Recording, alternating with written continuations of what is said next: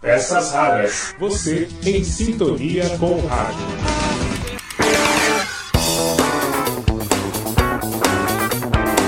Olá, tudo bem? Eu sou Marcelo Abud, o seu podcaster radiofônico, com mais uma edição especialíssima do nosso podcast Peças Raras, que existe desde 2006. Que bom ter você aqui sempre em sintonia com o rádio, com o podcast, com tudo que há de melhor na comunicação.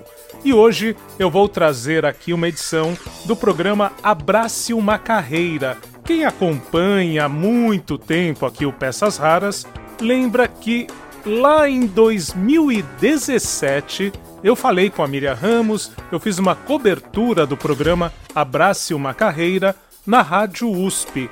E agora, esse programa está na Trianon AM aqui de São Paulo, que pode ser sintonizada no Tunin, que pode ser sintonizada pelo site radiotrianon.com.br. Então, nós vamos ouvir a Miriam Ramos fazendo esse convite para você acompanhar o programa, depois uma edição de pouco mais de uma hora sobre a carreira de radialista, em que eu tive a honra de participar agora no finalzinho de novembro e no final deste áudio eu vou trazer a reportagem lá de 2017 que eu fiz para o podcast do Instituto Claro, aliás, um podcast sobre educação e cidadania que vale a pena você conferir se ainda não o fez. Instituto Claro, procure aí no Spotify, ou se não vai lá no Google, né? podcast de educação Instituto Claro, podcast de educação ou de cidadania Instituto Claro, e você vai encontrar muitos conteúdos que eu tenho certeza que vai gostar, como esse que eu vou apresentar no finalzinho do nosso áudio aqui neste episódio especial do Peças Raras. Muito obrigado, vamos então viajar a convite da Miriam Ramos pela carreira de radialista. Espero que você goste, hein? Olá, amigos. Eu sou a Miriam Ramos. Estou super feliz por poder falar com você na segunda-feira, ao meio-dia, aqui na Rádio Trianon. Jovens estudantes, professores e os melhores profissionais do mercado, todos reunidos num só lugar. Programa Abrace uma Carreira. Orientação profissional no rádio para você saber planejar o seu futuro. Te espero toda segunda-feira, ao meio-dia, na Rádio Trianon, no coração da Paulista. Abrace uma Carreira com Miriam Ramos, o único programa de orientação profissional no rádio. A sintonia certa para você planejar o seu futuro agora que o mundo mudou. Toda segunda-feira, ao meio-dia, aqui na Rádio Trianon. Tudo de bom pra você, Lane Guedes! Tudo de bom, Miriam Ramos! Tudo mais de bom um. Zeidenberg! Tudo de bom, Marcela Bugi! Tudo de bom, Fernando! Título! Tudo bom, gente. Tudo de Legal. bom, Átimo Rodrigo! Tudo de bom, Anelise Gonzalez! E o nosso querido piloto dessa nave maravilhosa, Isaac Barros. Tudo bem, Barros? Hoje você tá aqui com a gente, hein? Abrace uma carreira de radialista. Olha que legal, hein? Hoje a gente reunindo aqui os amigos do rádio. Amigos, delícia. né? Antes de mais Amigos, nada, né, Miriam amigos. Ramos, amigos, né? As pessoas que a gente conhece aqui há anos, né, de Mig Zeidenberg, todos aqui da mesa são muito queridos, né? E falar desse veículo magnífico, né? Esse veículo encantador, né? Que quando nós estamos dentro do nosso carro, ouvimos o rádio, quando estamos nas nossas casas, ouvimos o rádio, né? Esse veículo fiel de qualquer momento. É, e hoje tem uma divisória aí também, viu? Tem uma galerinha que não ouve rádio de jeito maneira. É, são alguns adolescentes que ouvem música, né? Mas não ouvem rádio. A gente tem aqui especialistas no assunto, né? Pessoas que estão no rádio, mas também migraram para podcast e a gente vai saber um pouquinho e apresentar para vocês toda essa turma. Primeiro vou começar aqui pelo Marcelo Abud, meu querido amigo de muito tempo, criador de podcast, peças raras. Nossa, foi um dos primeiros, né, Marcelo? 2006. 2006, pensa bem. Professor de criação e produção de áudio da FAAP, trabalha com o nosso querido Álvaro. Álvaro Bufará, maravilhoso, amigo da Elaine também. Estudei produtor. com Álvaro Bufará na faculdade, né? Olha só. Muitos anos. Muito. Nós conversamos recentemente com Álvaro Bufará e são mais de 30 anos, né? É, mandar um abraço aqui pra ele. um né? abraço, Álvaro Bufará. Isso. E também o Marcelo Abud, ele é produtor do podcast do Instituto Claro. E a gente vai saber toda essa carreira dele. Tudo bem, Marcelo? Obrigada, bem. viu, pela honra. Um grande prazer falar sobre o rádio no rádio, né? Nada melhor. É um convite No podcast também pode, né? Também, também, também pode, sempre. A gente vai falar sobre isso. Fernando Vítulo, que está aqui do lado da Elaine, jornalista, criador de conteúdo digital, é, histórias, né? Ah, depende. Se é, quando a pessoa vai lá, a gente sempre busca trazer as histórias dela, né? É, porque quando a gente fala história, às vezes é o cara. Não, é historiador. Não, essa Exato, parte deixa pro meu é, amigo Heródoto contador de Barbeiro. né? histórias, Contador exato. de história, aí sim. Bacana, e você com seu podcast também, coautor do livro 100 Anos do Rádio, junto com a Annelise Gonzalez, a sua querida esposa, mulher. Veio né? junto, sempre me acompanhando Sempre te aqui. acompanhando. Bacana, e você é coautor do livro, que a gente vai comentar um pouquinho, já tem um outro saindo do, do forno aí também, né? E a gente vai falar sobre isso. Obrigada, Fernando. Eu que agradeço. O Nilo Frate- Frateschi, que é publicitário, coautor do livro 100 Anos do Rádio, também coautor junto com Heródoto Barbeiro e com Fernando Vítulo desse livro e trazendo pra gente aí um novo livro que a gente vai falar sobre o assunto. De Mig Zeidenberger, ex-CBN, amiga jornalista, assessora de imprensa. E que legal ter você aqui, Dimig. Matando a saudade desse veículo sensacional, né? Ai, saudade de vocês, né? Ah, é, Elaine, isso. Miriam, quantos É. anos a gente se conhece? Muito tempo, Muitos né? anos, Muitos né, anos. Você vai contar a sua história Melhor não aqui falar também. quanto tempo, né? Eu acho que é melhor Não, falar. É bom, é não. bom mais de Falar. 50, gente. Aqui tá todo mundo tá pra cima dos 50. Todo mundo, menos o Fernando. É, menos o Fernando. O Fernando é novinho. Aí nós temos também aqui um ouvinte clássico de rádio, o Atmos Rodrigo. Tudo bem, Atmos? Olá, tudo bom? Muita Eu já vou começar com você aqui falando desde quando você ouve rádio. Olha, eu vou te dizer com sinceridade, desde os sete, desde os seis, por aí, e gostava de ouvir as notícias. Por incrível que pareça, olha só, um menino. Você ouvia a Excelsior, a Rádio Globo? Sim, assiduamente. Adorava. Hum. Ficava lá horas e horas. E, e me formei como jornalista, acho que em cima dessa paixão. A notícia, o envolvimento do rádio, o poder da, da voz, da transmissão das notícias através da, da voz, da emoção, aquilo é, é, é uma coisa mágica, né? É empolgante. É, é legal falar com gente assim que é do tempo antigo do rádio, vamos dizer assim, porque eu tô fazendo um curso sobre podcast e sabe o que, que acontece? Muito, uma coisa muito interessante. Quem faz podcast hoje, pouca gente é radialista e pouca gente é jornalista, tá? Então, é muita gente que ele falou o poder da voz, aquela voz que a gente conhece, do Luiz Lopes Correia e de outros nomes, é, hoje não está em voga hoje não está em voga. Então eu acho legal a gente falar um pouquinho desse movimento, sabe? De vozes, que o Marcelo acompanhou bem isso, acho que é do tempo. O, o Fernando já é o mais novinho, e aí vem essa história do ouvinte nosso para falar um pouquinho é, de como que ele ouvia o rádio, como que era o rádio Miriam, naquele tempo. Posso lembrar um personagem do rádio inesquecível?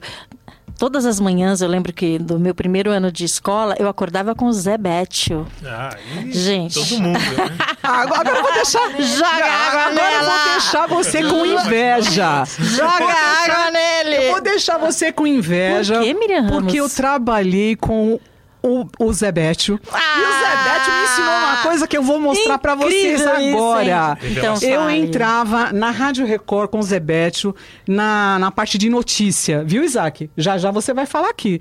E... O, eu, eu, quando eu, aí eu falava, e aí, tudo bem? Depois da notícia mandava um beijo. Tchau, gente, um beijo. E fazia assim. O Zé Bétio falou: não, beijo no rádio não é assim. Beijo no rádio é assim, ó. Isso.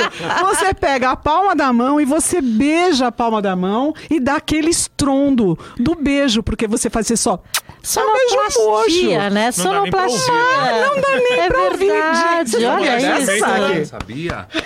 Não só sabia, como também fui fã e ouvi. Aliás, né? Quem não foi fã de Zebétio? E ouvinte também, né? Ah, legal. Pega a cadeira aqui que você E vai quem não tinha medo de acordar histórias, com a hein? mãe jogando um balde d'água? Eu tinha. Eu tinha, todos os dias sete da manhã, aqueles sonos, joga água nele, mãe, mãe. Aquilo era ines- esque- inesquecível. Que delícia, né? Inesquecível, Muito bom, muito né? bom. Então a gente vai falar um pouquinho. Vou começar aqui com o Marcelo, né? Contando. Marcelo, vamos falar um pouquinho da sua história de, do, come, do rádio também, né? Como que você começou a se envolver com rádio? Pelo que eu entendo, tá na veia, né? Eu acho que essa expressão, eu inclusive falo isso muito dando aula para os alunos, né? Que vem do berço. Isso é literal. Porque minha mãe depois me revelou que quando minha irmã já tinha praticamente dois anos, eu vim ao mundo e aí o que, que acontece? Ela precisava dar conta de aquela tarefa, né, que infelizmente até hoje fica muito nas mãos das mulheres, né, tripla jornada, não é nem dupla. Então, para ela dar conta de tudo, ela me deixava no berço com um radinho de pilha ligado em programas populares. Então comecei ali, ouvindo o Zebétio, depois vem o Eli Correa. Então tudo isso está introjetado na veia, veio do berço. E lá pelos meus oito anos eu tive a certeza de que o rádio era o meu melhor companheiro. Então aí criança, ganhei um concurso que tinha que preencher um álbum, Paulistinha, Bazar 13. Eu também preenchi esse álbum. Depois carimbava as figurinhas, figurinhas e tal. E aí trocava por um presente. E eu troquei por quê? Um radinho de pilha AM azulzinho que me acompanhava sempre à noite. Eu colocava embaixo do travesseiro e aí eu ouvia a turma da Maré Mansa, que era da Rádio Globo do Rio, né? E me divertia demais. E ouvia futebol com Osmar Santos e Fiore Giliotti. Foi aí que tudo começou. Então, você ouvir rádio e depois você trabalhar no rádio, como é que foi essa migração? Então, a migração foi meio que natural, porque eu também criança, criança não, aí já na adolescência, com os meus 13, 14 anos, gostava muito de rock nacional. E um dia eu coloquei a caixa acústica na janela de casa e tinham dois prédios na frente da minha casa. Isso em Campo Belo. Até eu quero descobrir os ouvintes que tinham nessa época. Então, é, ficavam algumas crianças, não era que nem hoje, os muros dos prédios eram baixinhos. Então, três horas da tarde, das três às cinco, eu e minha irmã imitávamos os programas que ouvíamos na FM, né? Aí já a Sandra Grotti, o Tavinho Sesc, a gente ia todo dia as rádios aqui na Avenida Paulista percorríamos todas, né, como ouvintes tal, e depois chegávamos em casa e brincávamos de fazer rádio. Então, das três às cinco, a gente tinha a rádio New Wave, a emoção da nova geração. Isso acho que eu nunca contei no rádio. A gente colocava a caixa acústica na janela, brincava achando que estava fazendo só para brincadeira mesmo, e não sabia que o som estava se expandindo entre os dois prédios. E daqui a pouco um monte de criança ficava em cima do muro, três horas da tarde, já esperando começar a transmissão, pedindo música. A gente tocava Veraneio, Vascaína do Capital Inicial, que era proibida, a gente adorava, né? Enfim, aí passava a polícia, eu via aquilo, via as crianças. Não, não, tá, horário permite, tudo bem, e a gente se divertia.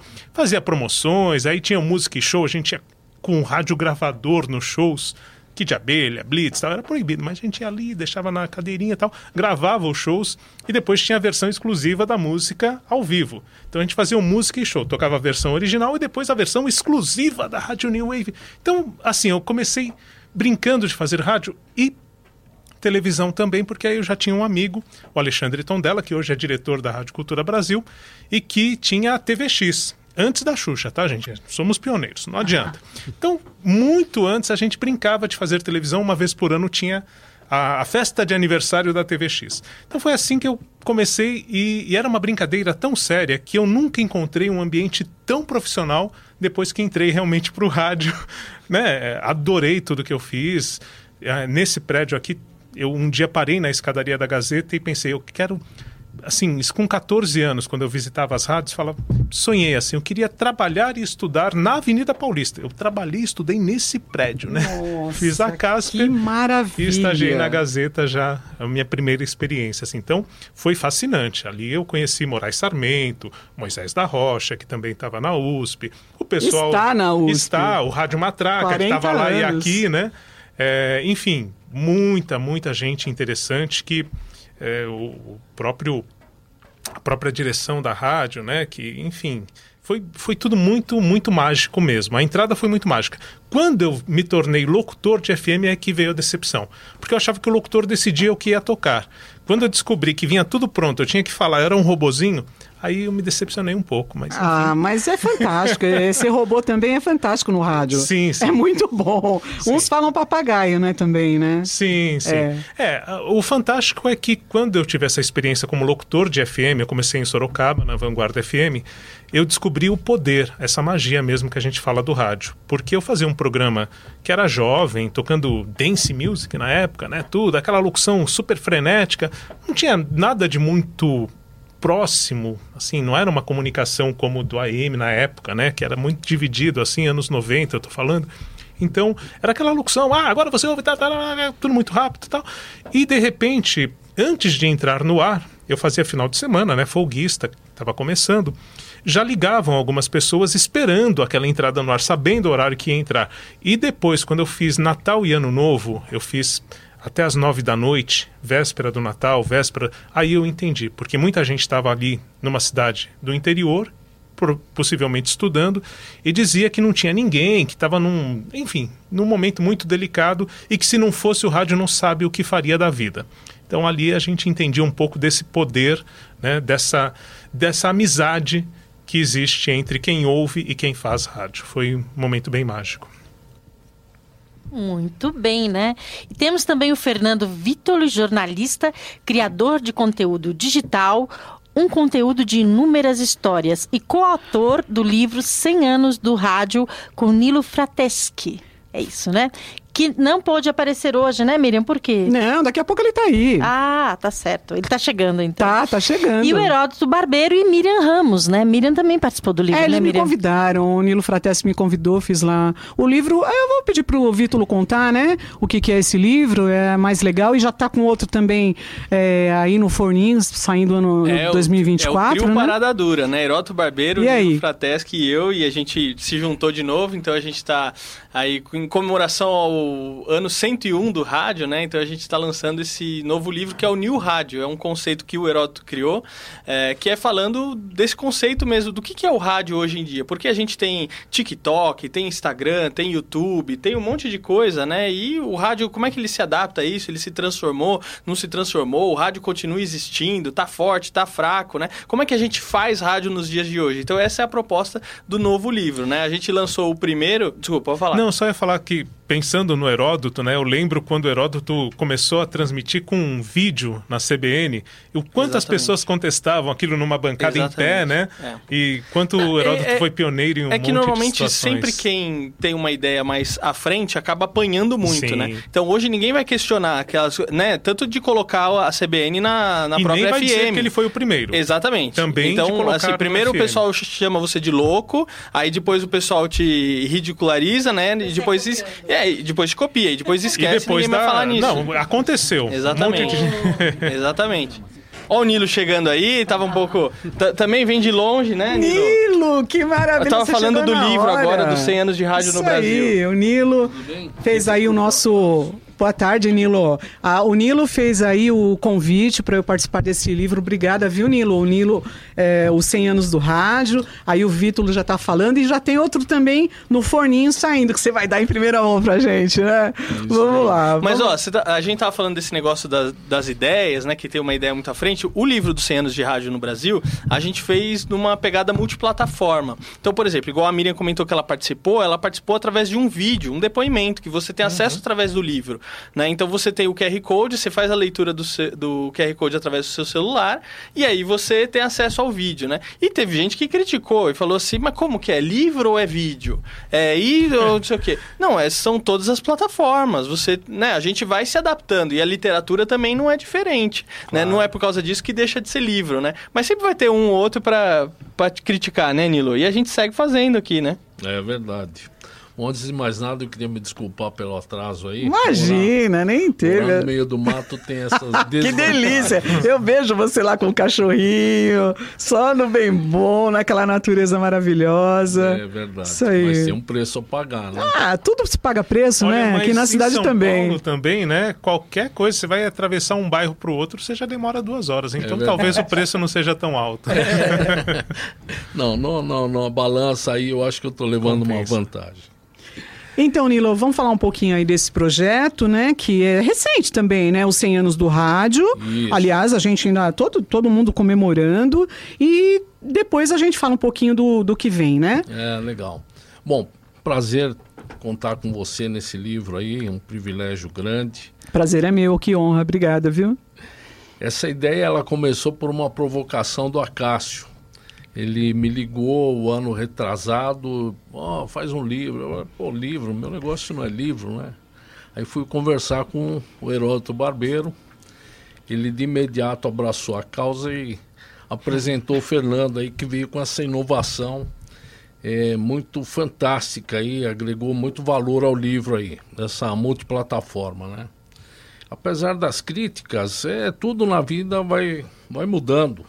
Quando a gente olha para o rádio lá no começo, era totalmente diferente do que a gente viveu e do que vamos viver ainda aí na frente, né?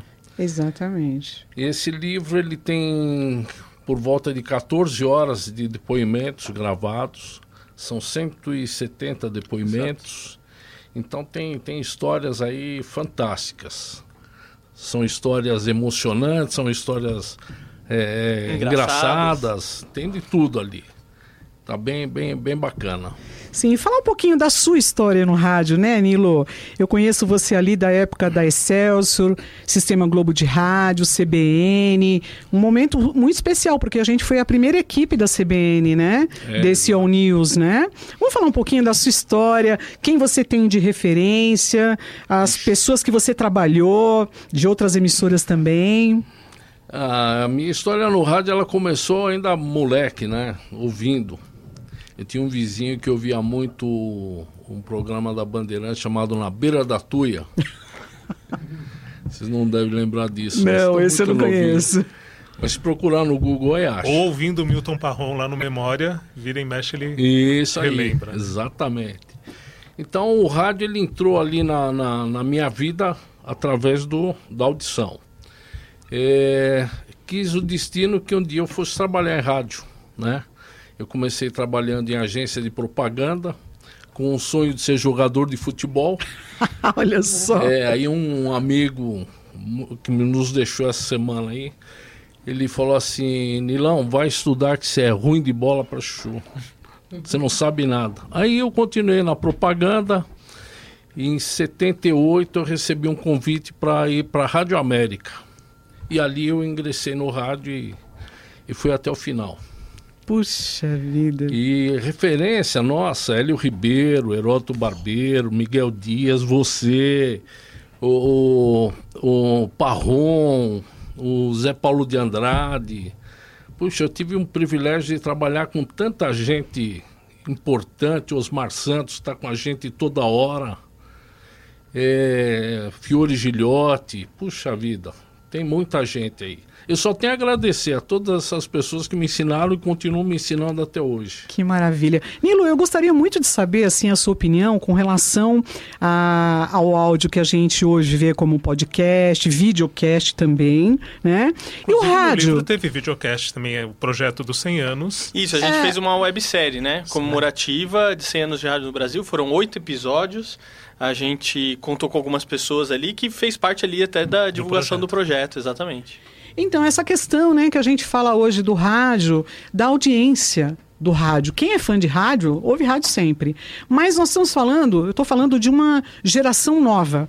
A geração dos 13 anos de. de de- olha, o Paulo de Santo André está ouvindo a gente, mandando um alô aqui. Ó, Isaac, fala aí, fala aí. Fala aí, quem é o, o, o Paulo? Olha, o Paulo, além de ter sido um, um ex-apresentador de programa aqui na, na Rádio Clube, na antiga Rádio Clube, que ainda faz parte do grupo, tá nos ouvindo na região de Santo André e você não faz ideia do que tem mais de interessante nisso aí. Ele tá com o rádio ligado, sintonizado, Ah, ouvindo ao vivo agora. Isso é maravilhoso, né? Justamente o que a gente está falando, né?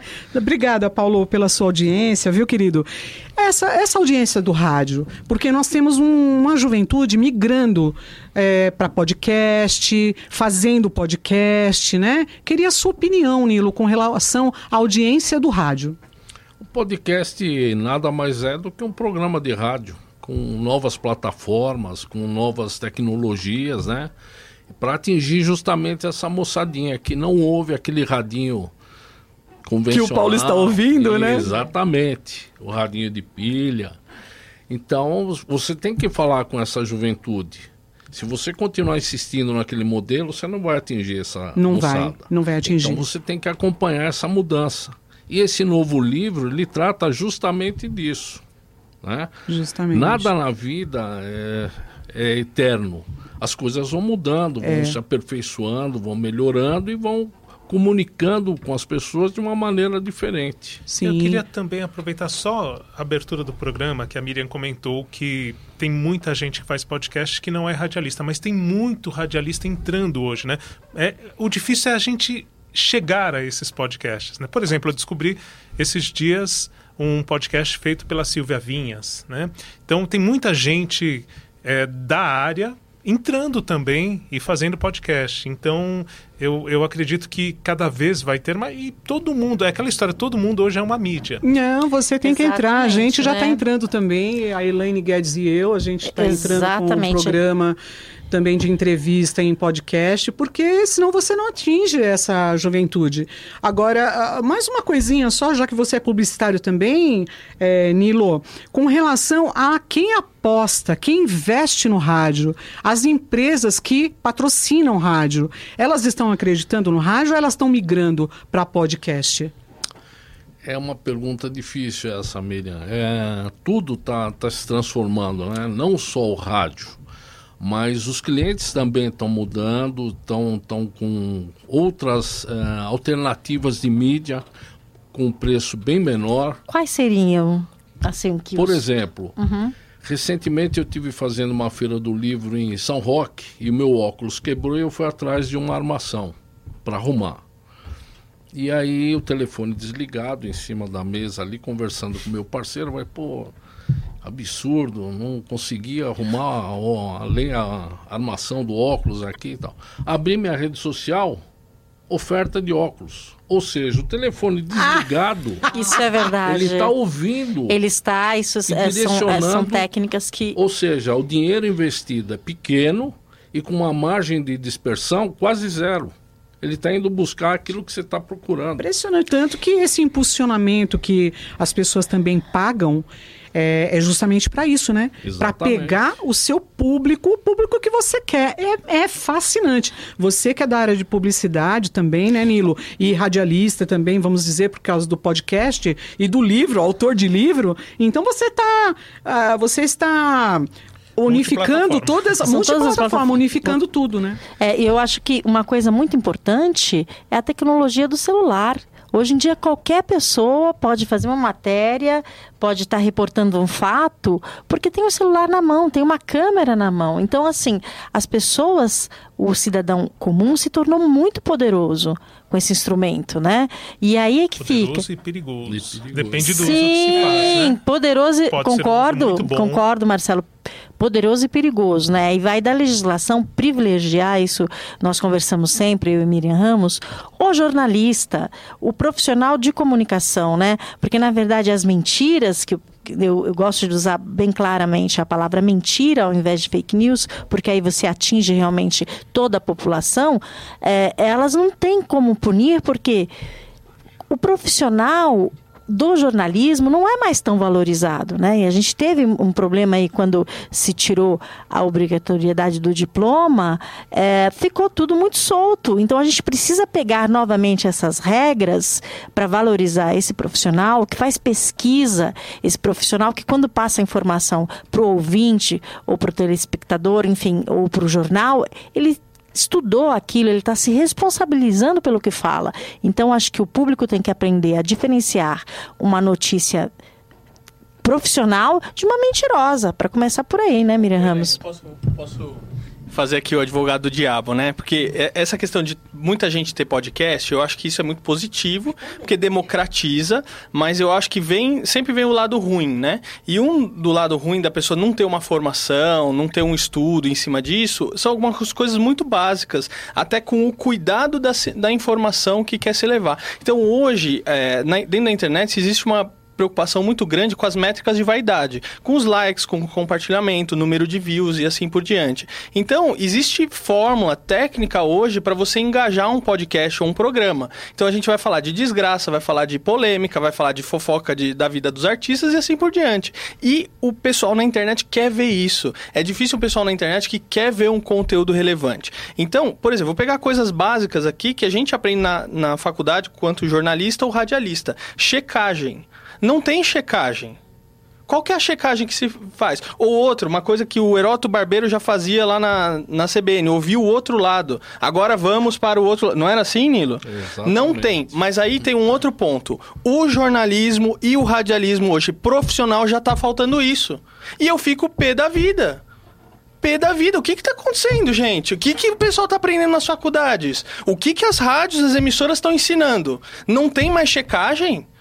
É, teve recentemente aí, o, é, durante a guerra, que a gente está tendo ampla divulgação de fake news de todos os lados, é, foi lá, ah, o míssil que veio, que Israel atirou, não sei o quê. O único que não deu a notícia foi o Heroto Barbeiro. Por que, que ele não deu a notícia? Quando confirmar, a gente dá a notícia. Só que tem essa ânsia de dar a notícia em primeiro lugar e não, tem que ser rápido, É. tem que ser mais rápido que todo mundo, dar o furo. Pô, gente, o que, que tá acontecendo? Você não aprendeu nada com a escola base? Tem que aprender. Pô, vai cometer o mesmo erro. A gente tem uma responsabilidade muito grande enquanto a gente está atrás de um microfone ou na frente de uma câmera. A gente pode destruir uma família, a gente pode destruir um país, uma comunidade toda com a informação. Uma empresa. O que, que a gente está fazendo? Então, se você tem um podcast, um programa, você tem que ter uma responsabilidade muito grande com aquilo que você está falando.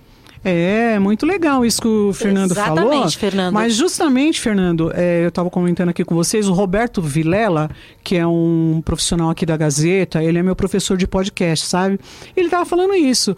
A maioria, e eu até comentei aqui com o Marcelo, com todo mundo aqui, que justamente é, as pessoas que estão fazendo é, podcast hoje não, não são jornalistas e nem radialistas. Estão começando agora a Silvia Vinhas, que eu até sigo a Silvia. Ela faz um podcast de esporte bem bacana. Então, é, o, que, o que a gente vê é que as pessoas não estão checando, não estão fazendo exatamente nada disso, né? E tá tudo certo, tá valendo, né? Tá valendo, é uma vergonha. É uma vergonha. Posso colocar uma pimentinha a mais aqui? É, a gente pega uma frase, deve ter sido dita nos anos 80 pelo Hélio Ribeiro: o rádio é a melhor oportunidade perdida de melhorar o mundo. Então o problema não são as plataformas, não é a internet, o problema são as pessoas. E as pessoas já Com estavam no certeza, rádio fazendo Marcelo. né, é, coisas boas e ruins. A gente tem profissionais bons e ruins em todas as áreas. Tem emissoras fazendo série e tem outras que não. Então, a gente tem que dar cultura midiática na escola. Esse é o ponto. Tem que ensinar como eu aprendi na escola, não tinha esse nome, mas a gente aprendia que tinha que ver né, jornais diferentes, ler, tal, ouvir emissoras.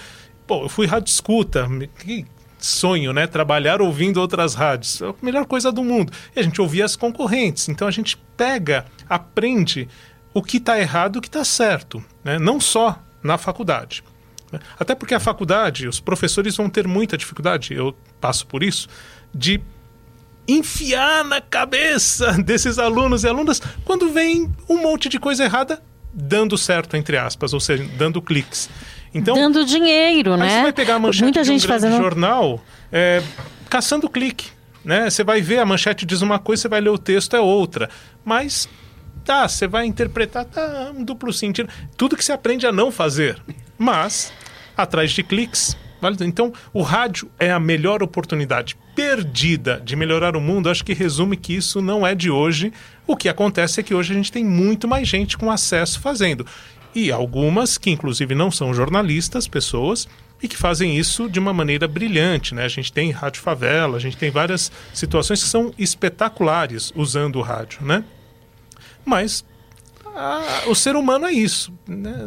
É. Achar que a maioria é boa, não sei. É, eu acho assim, é, como você falou, citou agora a Rádio Favela, na verdade, essas novas mídias, elas permitem que o acesso à informação e nós permite também que nós possamos ouvir quem está longe, quem não teria uma, uma oportunidade de estar trazendo a informação dele, a cultura dele, como no caso das comunidades mais eh, necessitadas, né? Então isso eu acho que essa tecnologia nova trouxe de bom. Mas por outro lado, o que a gente vê é que ah, parece que perdeu um pouco do critério do que é dito, de como é dito, né? Parece que você contar uma fantasia, contar uma mentira, não tem punição, né? A gente, eh, como a gente tem observado nas últimas campanhas políticas, gente, um show de horror, um show de horror. O que nós Vai vivenciamos piorar, né? Agora com inteligência artificial. Pois é, a inteligência artificial. E, e é muito interessante, né? Eu estou, eu estou num grupo de coral de umas senhoras.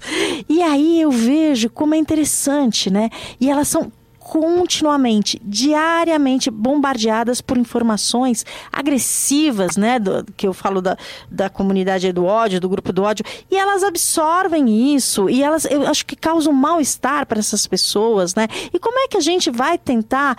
é, brecar isso, frear essas informações é, agressivas que colocam mentirosas, principalmente mentirosas, desnecessárias, manipuladoras, né?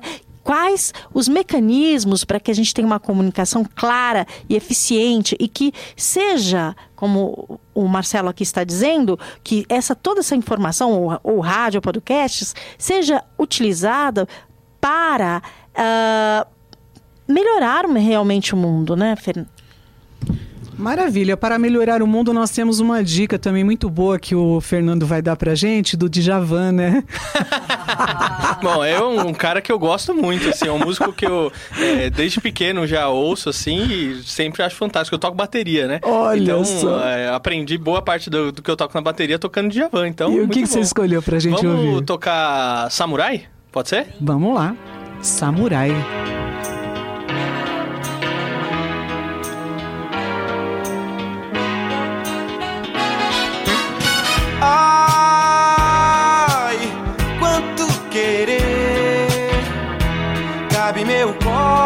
Coração. Ai, me faz sofrer, faz que me mata e se não mata fere. To be you.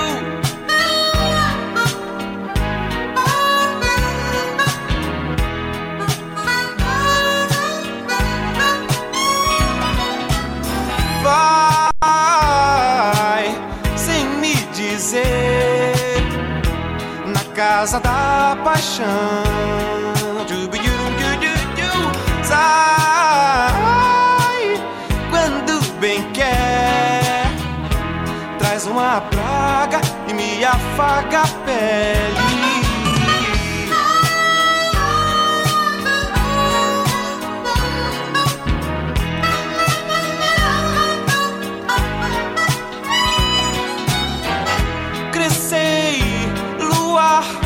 Pra iluminar as trevas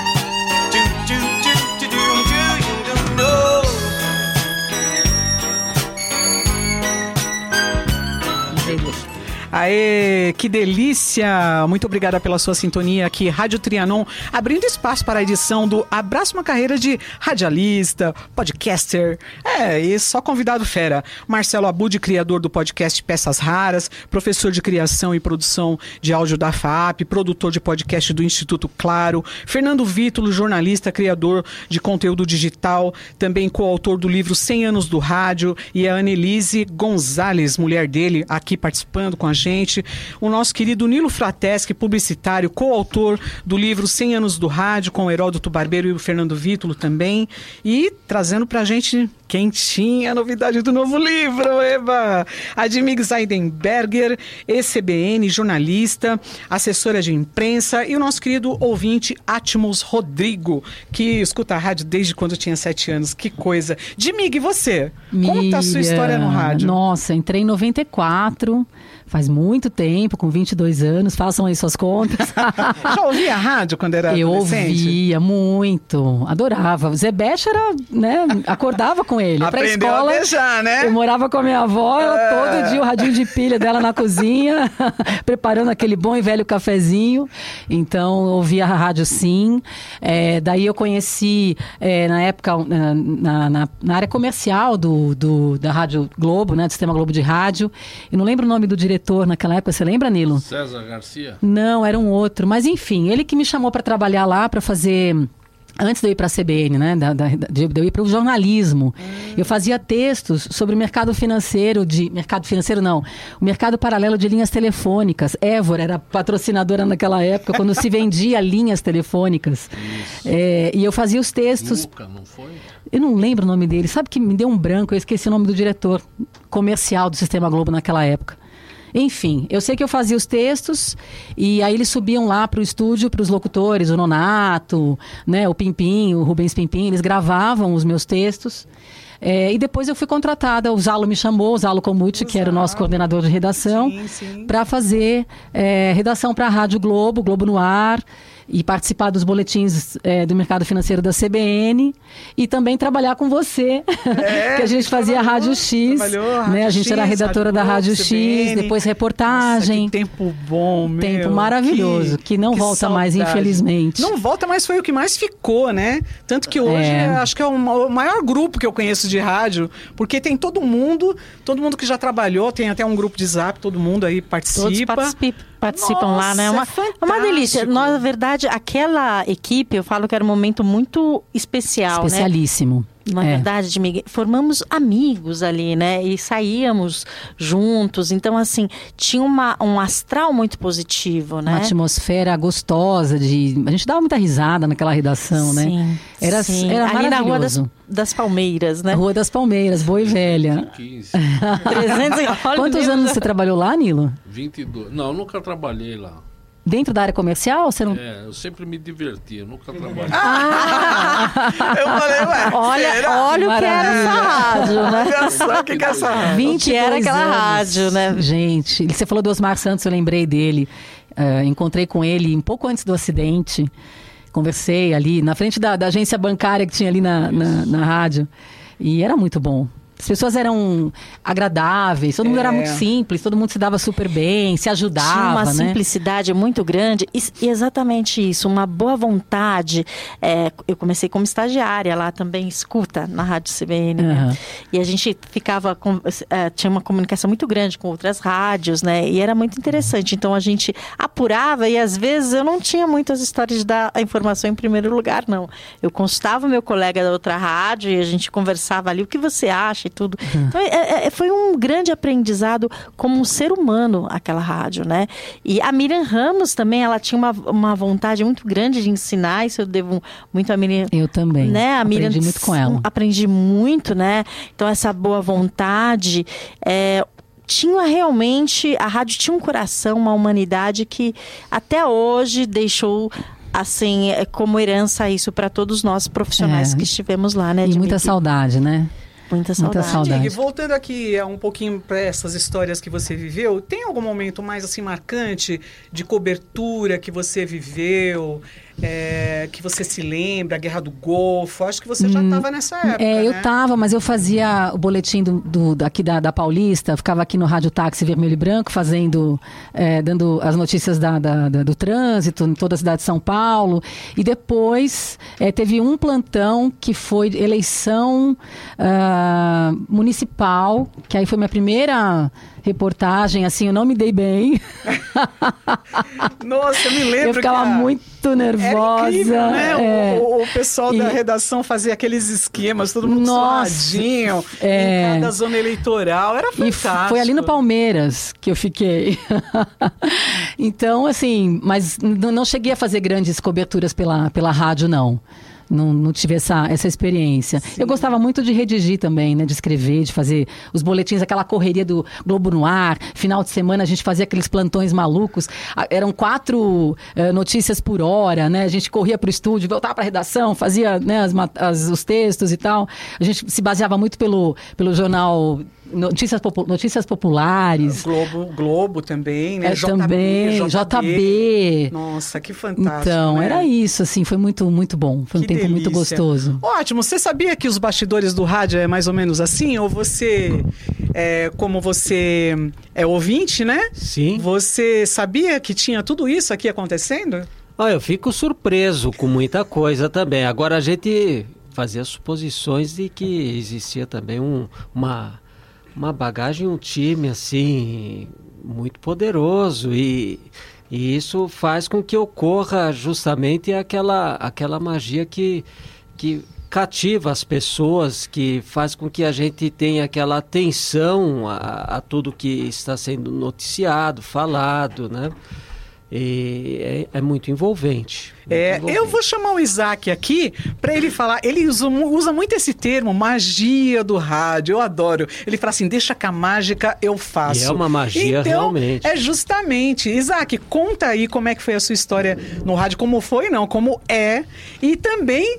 Que história é essa de mágica, a magia do rádio? Bom, excelente tarde para todo mundo. Vou ficar aqui no meio das feras aqui, de joelhos, porque eu sou bem menor, bem mais novo, né? Mas não só mais novo que ele. Por que Tenho vocês estão olhando pra mim? Não É, entendi. Eu acho que ele é mais novo, porque o meu cabelinho também já tá meio Mas branquinho. eu tô sem cabelo também, quase. É? Aqui, ó, é que tá? Olha, eu vou fazer o seguinte, eu vou aproveitar o gancho do professor, vou fazer minhas as palavras também é, do Fernando e mas eu quero dar uma dinâmica diferenciada aqui porque eu ainda sou aquele cara que vou bater no martelo dizendo que e vou, aliás, vou bater na tecla dizendo que o rádio ainda é a melhor plataforma e é o- a única plataforma de comunicação que absorveu e absorve todos os meios de comunicação, sejam eles digitais ou não, né? Então, com o advento da tecnologia, você sabe, a gente conseguiu absorver o Facebook dentro do rádio, o WhatsApp também é utilizado, então mudou-se o jeito de fazer. O fe- O professor ainda comentou ali que é, não vai mais ter aquela caixinha de madeira que ficava lá em cima da prateleira. E isso eu estava falando agora há pouco com o nosso Serginho, que está ali me ouvindo. As cartucheiras? A, ma- a magia do rádio já acontecia ali quando você chegava do colégio para poder ligar aquele negócio. Então, hoje está na palma da mão, é mobile, mas o rádio ainda está aí, persiste e eu tenho certeza que não vai morrer. Tenho certeza disso. Eu, eu sou capaz de dizer que muita coisa se vai, mas o rádio não. E eu, eu sou de uma época mágica, dos tempos idos do, do, do rádio, onde eu chegava do colégio para pegar a minha fitinha base, professor, aquela azul de 90 minutos, para gravar do lado A e do lado B as músicas, porque a minha mãe, já falecida, era muito apaixonada e as músicas internacionais eram alguma coisa assim que me fascinava. E eu adorava ouvir música no rádio quando eu ainda tinha 12 anos, e aí eu vou fazer igual você. Não façam conta, hoje eu tô, não, não, não pergunta, é, você entendeu? O- o- o- esse branquinho aqui já vai falar muita coisa. Mas é, eu sou dessa época, sabe, Miriam, onde você é, sentava para ouvir rádio e ficava ouvindo as músicas. Eu adorava ouvir programas. Eu cheguei em São Paulo, eu sou, eu nasci em São Paulo, mas fui criado no Rio de Janeiro, em Belo Horizonte, e lá eu tive a oportunidade de conhecer é, músicas que me encantam até hoje, e eu tenho certeza que encanta a todos vocês que estão sentados aqui. É, histórias, não só do professor Zebetio, devo chamá-lo assim, porque era um mestre, foi um mestre. Mestre Zebetio, né? É, Mestre e tantos Zebetio. outros. Usou muito a imaginação, né? Não se Sim. deixava nem fotografar. Pois bem, é aí que vem a- a- o papo da magia, porque o Zebete, Olha. eu comecei brincando no rádio quando criança, porque eu ficava mudando a minha voz com meu irmão no banheiro.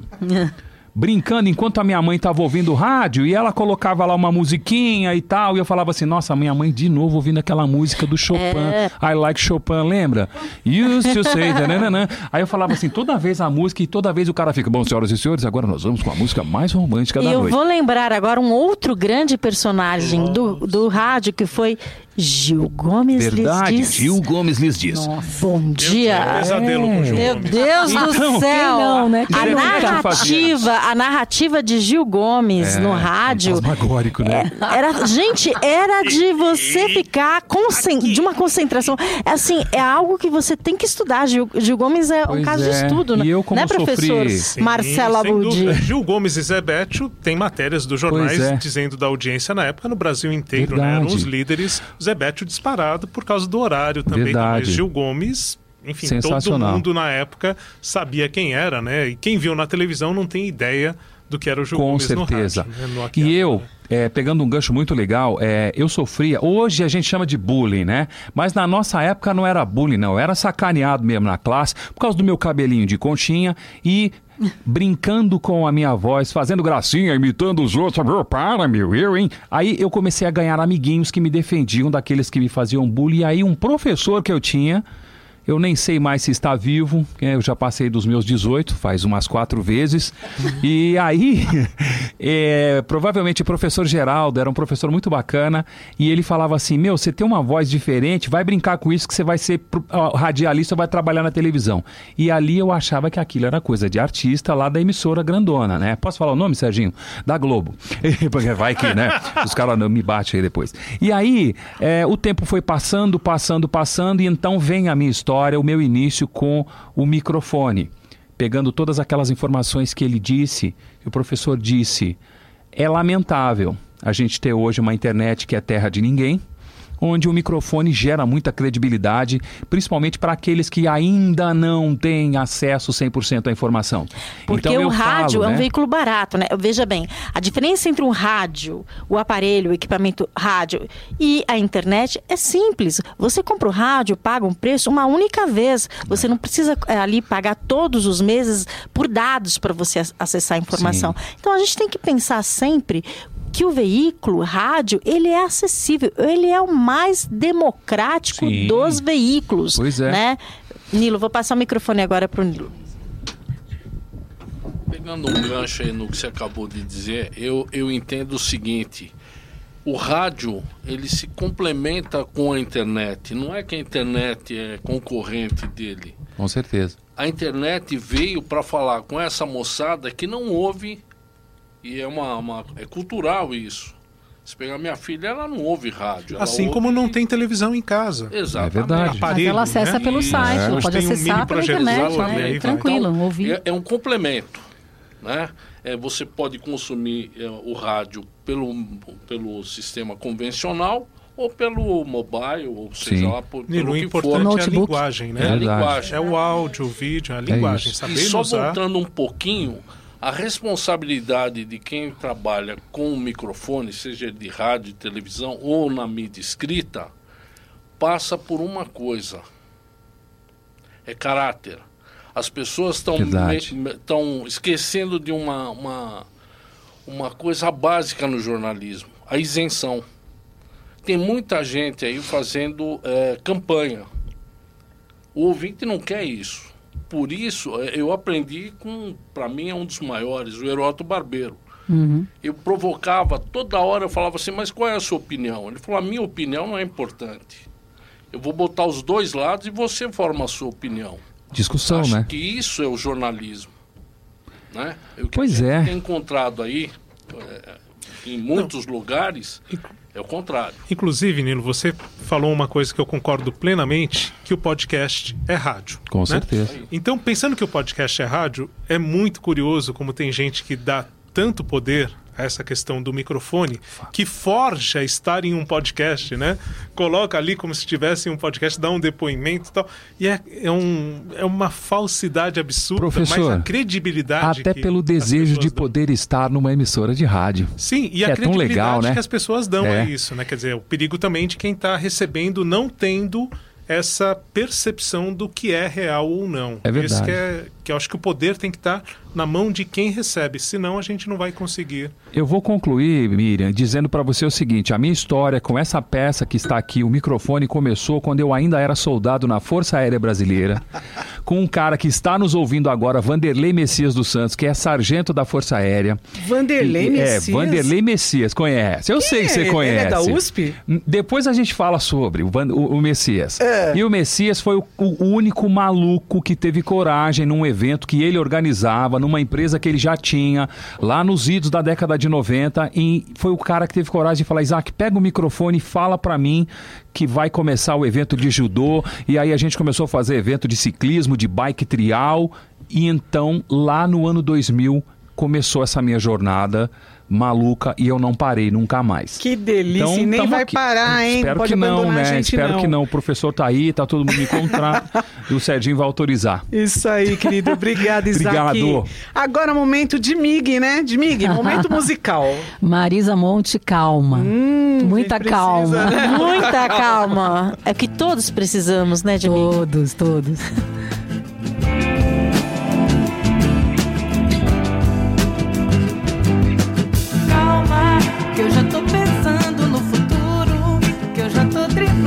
Madrugada.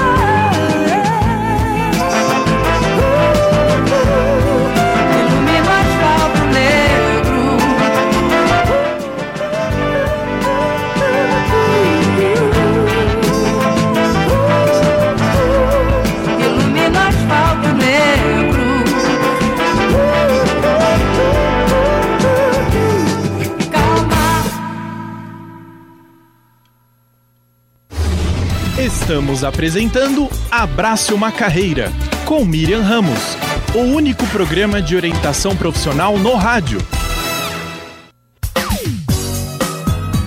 Brilho e conforto combinam muito bem nas passarelas do seu dia a dia. Na Pé Vermelho Calçados, você encontra sandálias mais fashion, os sapatos mais bonitos e os tênis mais confortáveis para os seus pés.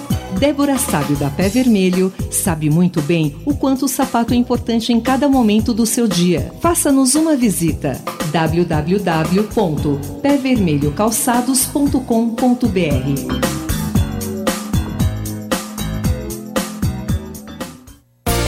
Lire Vinhos. Tenha experiências marcantes, provando sabores especiais.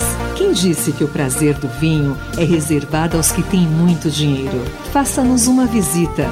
Nosso site lirevinhos.com.br. O mundo do vinho mais perto de você.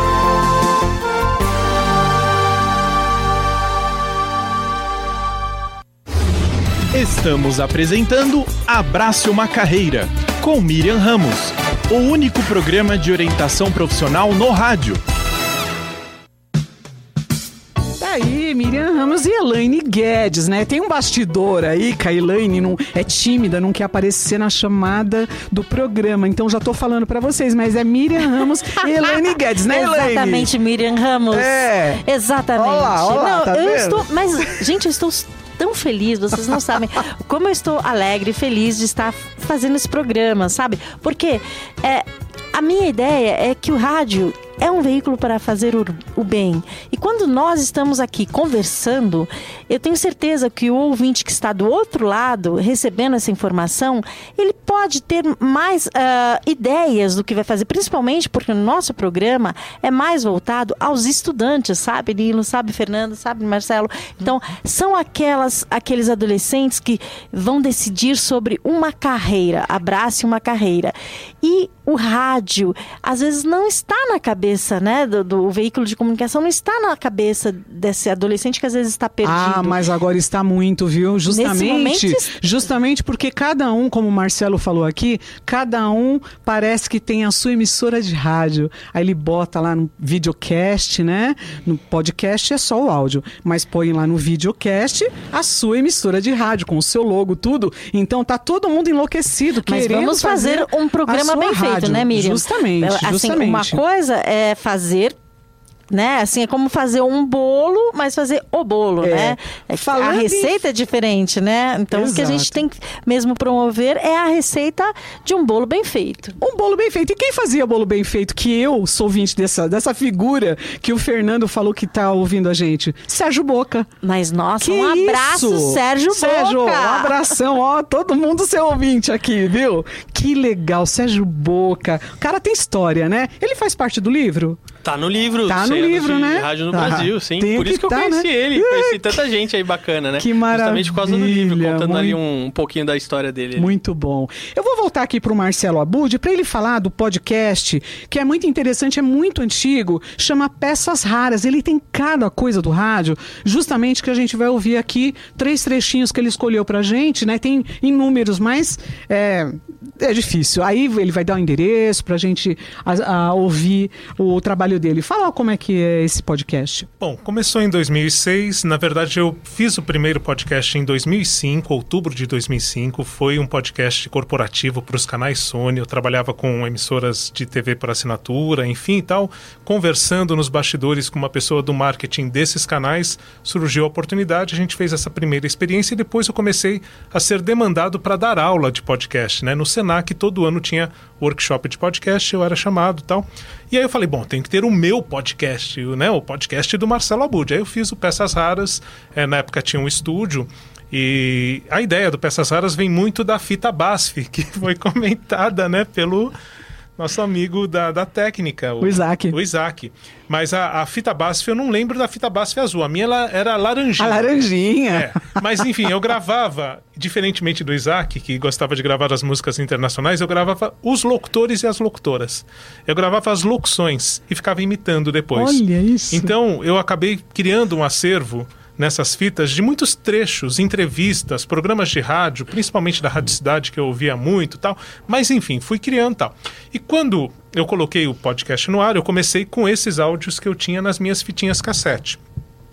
E aí, com o tempo, eu fui recebendo áudios de tudo quanto é lugar. Então, fui criando um acervo que veio de quem ouvia o Peças Raras. E fui entrevistando também as pessoas. Então, o Eli Corrêa foi uma das maiores é, assim, um sonho realizado quando eu entrevistei a primeira vez. Esses dias ele participou de um podcast dizendo que se ele tivesse me ouvido lá atrás, que eu falo para ele fazer podcast desde muito tempo, como falei para muitos radialistas, mas enfim, ele disse isso num podcast. Se tivesse ouvido o Marcelo Albud lá atrás, hoje ele já estaria num outro patamar e hoje ele está muito bem no podcast, no YouTube. É, eu vi, eu vi. O, Professor, eu vi. eu sou cria de Ciro César, que foi um dos apresentadores do Love Ah, Songs Cidade, na Rádio Cidade. Songs, claro. Rádio Oficina. Sim, sim. Nasci lá. Claro, é isso aí. então, delícia. peças raras é isso. São áudios raros de rádio é, e que eu comecei colecionando numa forma particular e aí isso foi crescendo. Hoje a gente tem vários acervos também. Consulto muitas pessoas. Por exemplo, quando Peças Raras estava ali no comecinho, é, eu recebi contatos de pessoas que queriam contar a sua história, queriam dividir. A gente tem muita coisa ali nesse sentido, né? Marcelo, vou aproveitar então que a gente já está quase encerrando o programa para a gente ouvir os trechos. A gente vai ouvir três, três trechos que você separou do Peças Raras e você vai comentar para a gente, tá bom? Perfeito. Vamos lá, Neildo. No Obrigada, sábado, viu? a Odeon vai lá ao programa e leva o disco 78, Chega de Saudade, João Gilberto. Do outro lado, Bim Bom. E eu não ouvia a música antes. Aí o Adail Lessa trouxe o Chega de Saudade, eu mandei tocar. Eu toquei e levei um susto. Falei, meu Deus, eu tenho certeza que eu estou diante de algo diferente, de algo novo, de algo muito bonito. Eu falei, eu podia ouvir outra vez? Eu mesmo. Ouvi de novo no ar. Começo de 59. Aí Aí na segunda-feira, eu- eu fiquei com a música na cabeça o fim de semana todo. No domingo toquei no programa. Na segunda-feira, dia de novidade, eu fiz um teste. Eu chamei o maestro Elon Chaves, que estava por ali, trabalhava na RGE embaixo. Chamei o maestro Rubem Pérez Puccio. Chamei o Caetano Zama e toquei a música. Atenção, eu vou tocar a música do João Gilberto. Chega de saudade de Tom Jobim e Vinícius de Moraes. Vocês vão ligar para cá. Era 366361, telefone da Bandeirantes. Vocês vão ligar para cá. Aquele que conseguir cantar o Chega de Saudade, que eu já toquei no programa sábado, toquei domingo, sem errar nem a melodia, nem desafinar, nem errar a letra, eu vou dar 10 long plays. Eu fiquei no ar das 10 a meio-dia. Dois telefonaram e cantaram certo. Um chamava-se Agostinho dos Santos e o outro Chico dos Titulares do Ritmo. Telefonaram lá. Os dois únicos que sabiam. Bom, esse áudio que nós ouvimos é uma entrevista feita para o MIS, Museu da Imagem e do Som, com o Walter Silva, Pica-Pau, que ficou muito conhecido com o Picape do Pica-Pau. Começou em 58 na Rádio Bandeirantes, em dezembro de 58, e em 59 o lançamento de Chega de Saudade no programa Picape do Pica-Pau. Esse depoimento eu consegui porque o meu trabalho de mestrado foi em cima da vida e obra aí do Walter Silva e fiquei visitando o acervo dele na casa, na Dea Silva, que é a esposa que foi produtora também dos programas, e a gente teve acesso a esse depoimento. Mais um áudio que a gente vai ouvir. Ó padeiro desta rua, tenha sempre na lembrança, não me traga outro pão que não seja o pão Bragança. Ó padeiro desta rua, tenha sempre na lembrança, não me traga outro pão, qual seja o pão Bragança. Pão inimigo da fome, fome inimiga do pão. Enquanto os dois não se matam, a gente fica na mão, ó padeiro desta rua, tenha sempre na lembrança, não me traga outro pão que não seja o pão Bragança. Ó padeiro desta rua, tenha sempre na lembrança, não me traga outro pão, qual seja o pão Bragança. De noite quando me deito e faço a minha oração, peço com todo respeito que nunca me falte o pão. Ó padeiro desta rua, tenha sempre na lembrança. Não me traga outro pão que não seja o pão Bragança. Ó padeiro desta rua, tenha sempre na lembrança. Não me Bom, traga esse é o outro Caio Zan, produtor da Zanzar Produções.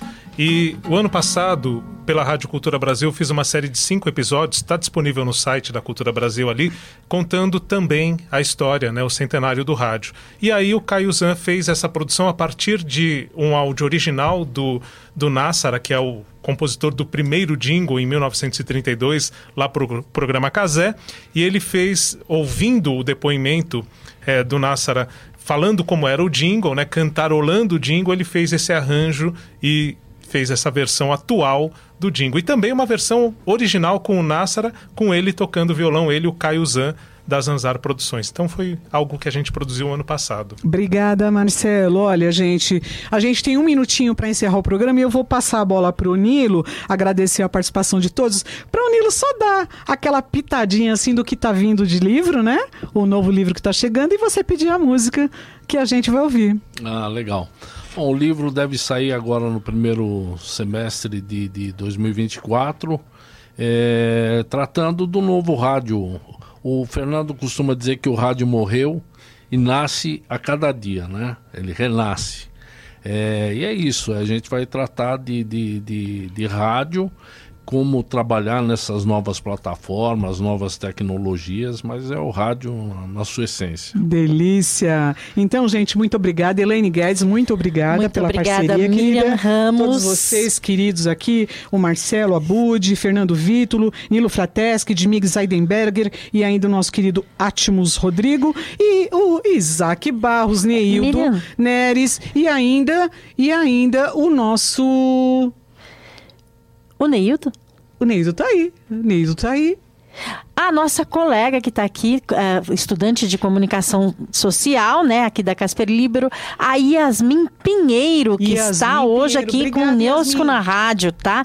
Para finalizar, só o telefone de contato da gente: 94622 1111. Isso. E também agradecer aqui a Nelise Gonzalez e o nosso querido Sérgio, coordenador da Rádio Trianon. Um abraço, gente. E a música, Nilo? Nilo Amaro e seus cantores de ébano, Uirapuru. Delícia. Um beijo, gente. Beijo. Beijinho. Até esse beijo Um agora. abraço dos Moraes Sarmento.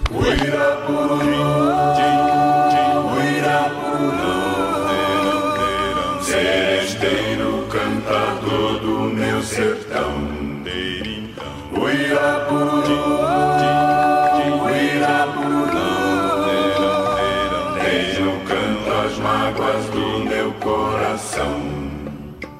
A mata inteira fica muda ao seu cantar. Tudo se cala para ouvir sua canção, que vai ao céu numa sentida melodia. Vai a Deus triste de oração.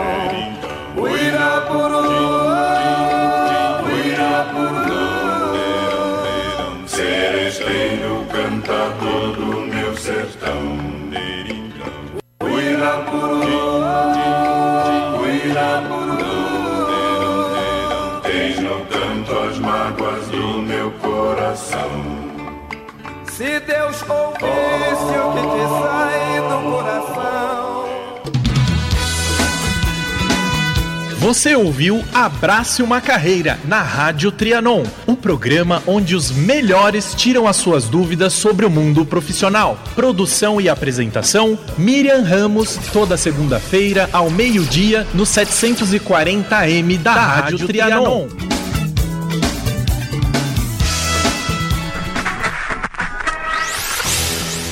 Informe Net Educação, o contraponto da notícia.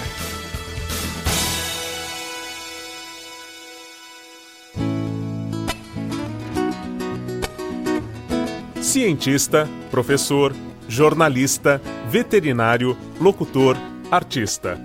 Até chegar ao ensino médio, já tivemos muitas profissões como nossas preferências. Decidir o futuro profissional e escolher uma faculdade é uma tarefa dificílima para o jovem. Pensando nisso, uma emissora de rádio pública de São Paulo, a USP-FM, colocou no ar o Abrace uma Carreira. A jornalista Miriam Ramos, produtora e apresentadora, recebe mensagens de ouvintes que se decidiram pela faculdade após ouvir o programa. Interessante, eu fiz uma entrevista com o professor de farmácia e ele estava em dúvida justamente nessa área. Quando ele ouviu o programa, ele decidiu fazer farmácia. Muito legal, eu fiquei bem feliz. Conversamos também com alunos e profissionais presentes à edição que abordou a profissão de historiador, e ainda com o diretor da Rádio USP, Dagoberto Alves. O abraço aconteceu assim. Teve um congresso aqui, Semana dos Estudantes. Aqui na rádio nós começamos a fazer boletins. Essa ideia, pô, se deu certo, vamos fazer um programa. E vamos chamar todos os professores da USP e os alunos da USP e da sociedade que nos paga para devolver isso para eles. Se você for no, no mercado comprar uma pasta de dente, você paga imposto. Um pouquinho desse imposto vem para a universidade. E nós temos que devolver isso para vocês em educação, em cultura. E os alunos, eles saem daqui com outra cabeça, outra visão. Há um, um complexo, assim, só entra rico na USP, não, é gratuita. E a rádio está inserido nesse contexto. A ideia do Abraço é justamente trazer pessoas da profissão para responder dúvidas que esses alunos têm. Aos 16 anos é bastante difícil no depoimento deles escolher uma carreira. Muitas dúvidas surgem. E a ideia também é de colocar a universidade como um lugar acessível.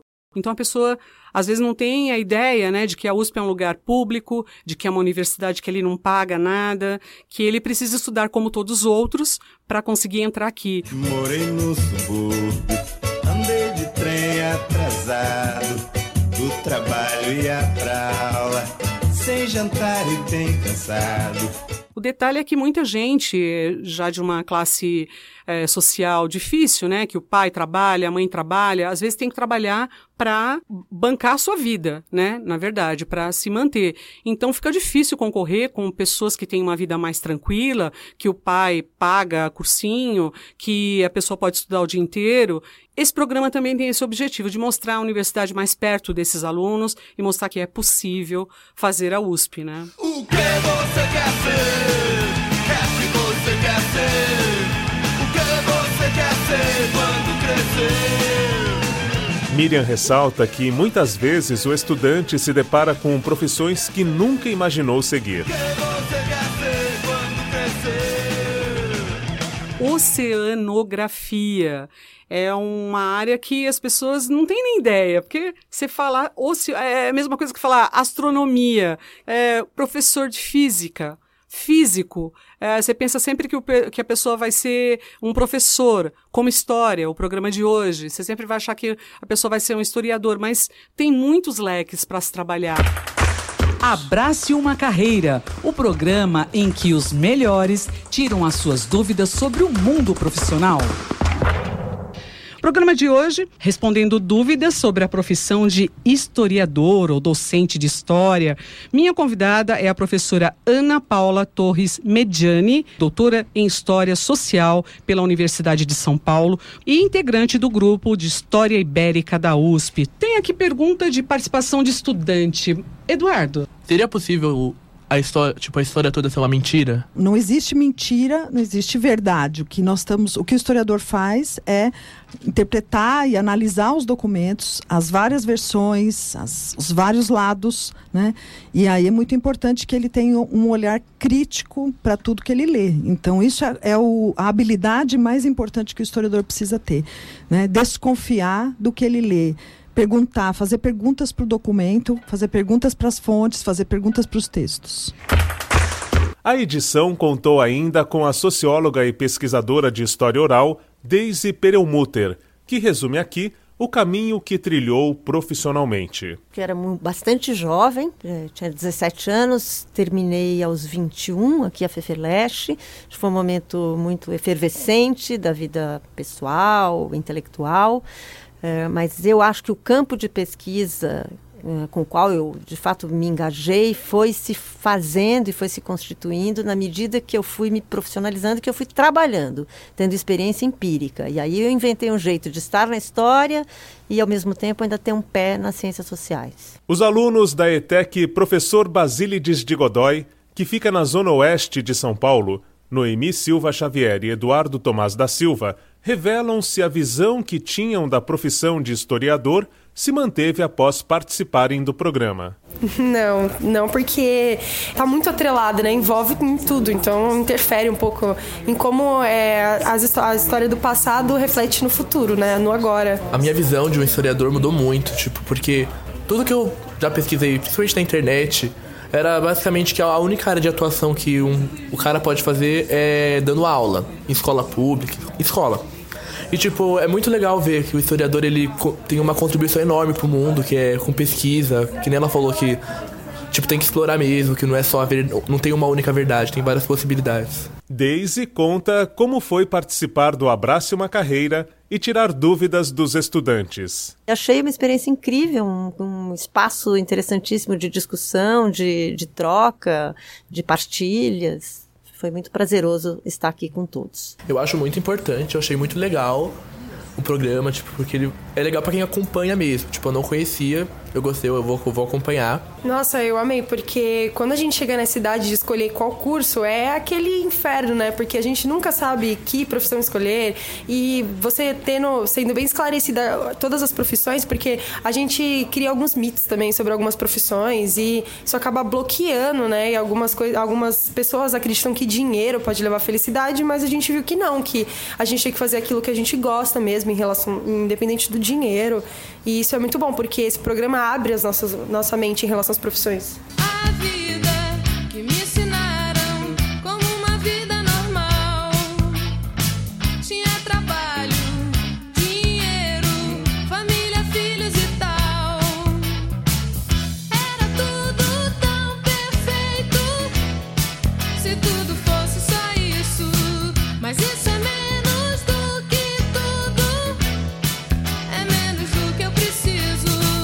Esforço de difusão cultural eu acho sempre muito nobre, que é você traduzir uma questão, traduzir uma, um campo disciplinar para um grande público. Então, portanto, a gente tem que ter essa capacidade de síntese, capacidade de atrair o possível aluno para a questão que a gente está trabalhando, que a gente está discutindo.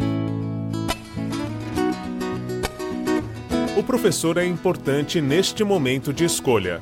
O Abrace uma Carreira pode ser uma boa indicação para que o estudante conheça opções para o futuro profissional dele.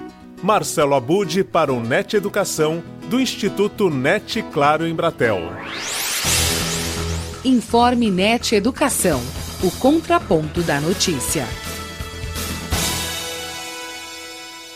Washington Oliveto. No processo de interação, o rádio entra com o áudio e o ouvinte com a imagem. É impressionante como a voz é reveladora. Por isso que eu digo, o rádio é o grande companheiro. É a melhor companhia que alguém pode ter. A única coisa que eu posso dizer é que eu sou muito, mas eu tenho muito orgulho de ser radialista. Radialista é a simbiose de rádio com idealista. Meu nome é rádio. Eu não envelheço, me atualizo. Peças raras. Você em sintonia com o rádio.